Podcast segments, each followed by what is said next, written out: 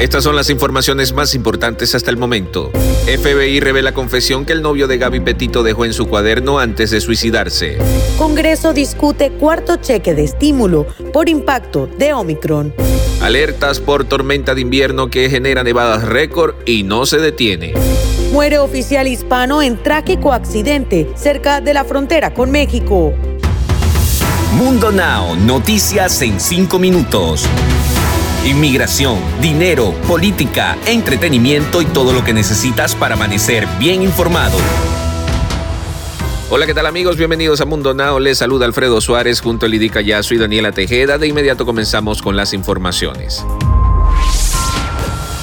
El FBI ha revelado la confesión que dejó Brian Laundry, el novio de Gaby Petito, en su cuaderno antes de quitarse la vida de un balazo. El doloroso escrito cerraría una herida que había permanecido abierta por una pregunta cuya respuesta todos parecían conocer, pero no se había dicho oficialmente. Fue capaz de matarla. En sus últimas palabras, Brian Laundry admitió haber asesinado a su novia y exprometida Gaby Petito en un remoto camping de Wyoming. Anunció el FBI basándose en las anotaciones que los investigadores hallaron en el cuaderno recuperado junto a sus restos socios en un pantano de Florida. El FBI dijo que finalmente no encontró a nadie más aparte de Brian Laundry como persona directamente implicada en la trágica muerte de Petito. El Congreso estadounidense discute sobre la aprobación de un cuarto cheque de estímulo debido al impacto que la nueva variante Omicron ha tenido no solo en el incremento de casos en el país, sino en la economía de las familias en Estados Unidos. El senador demócrata Ben Cardin y el senador republicano Roger Wicker presentaron una propuesta para una nueva legislación por un valor de 68 mil millones de dólares, con la idea de aprobar más desembolsos para los ciudadanos. La propuesta conjunta ha abierto una nueva discusión entre los legisladores estadounidenses para la aprobación de un cuarto cheque de estímulo económico por COVID-19, luego de que el último fuera aprobado y entregado a los residentes en Estados Unidos desde marzo de 2021.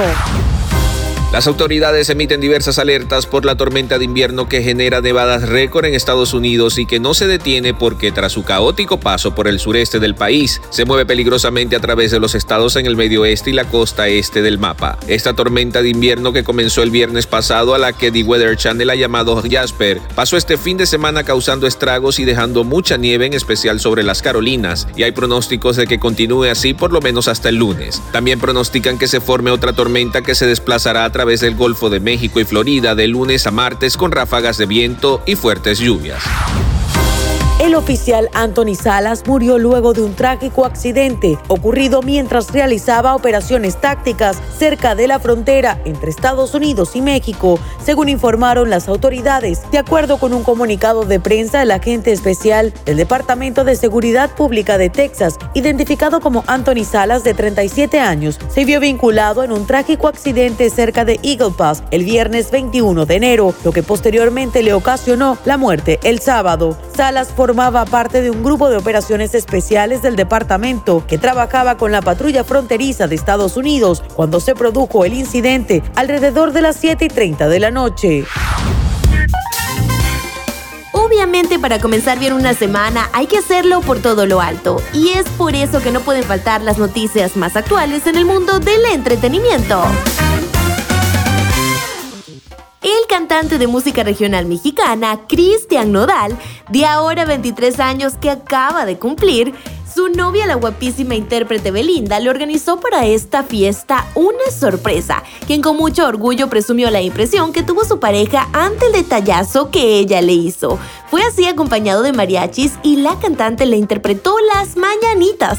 El problema fue que muchos usuarios al ver el video de la sorpresa que le hizo la cantante dijeron que Nodal no le correspondió como debía ser, según muchas personas, pues le dio un beso en la frente en vez de en la boca. Al igual que muchos usuarios criticaron dicho acto, otros saltaron a defender a la pareja, pues dicen que un beso en la frente significa amor y protección, que no es necesariamente porque ya no la quiere, al contrario, demuestra además agradecimiento por lo que ella le hizo.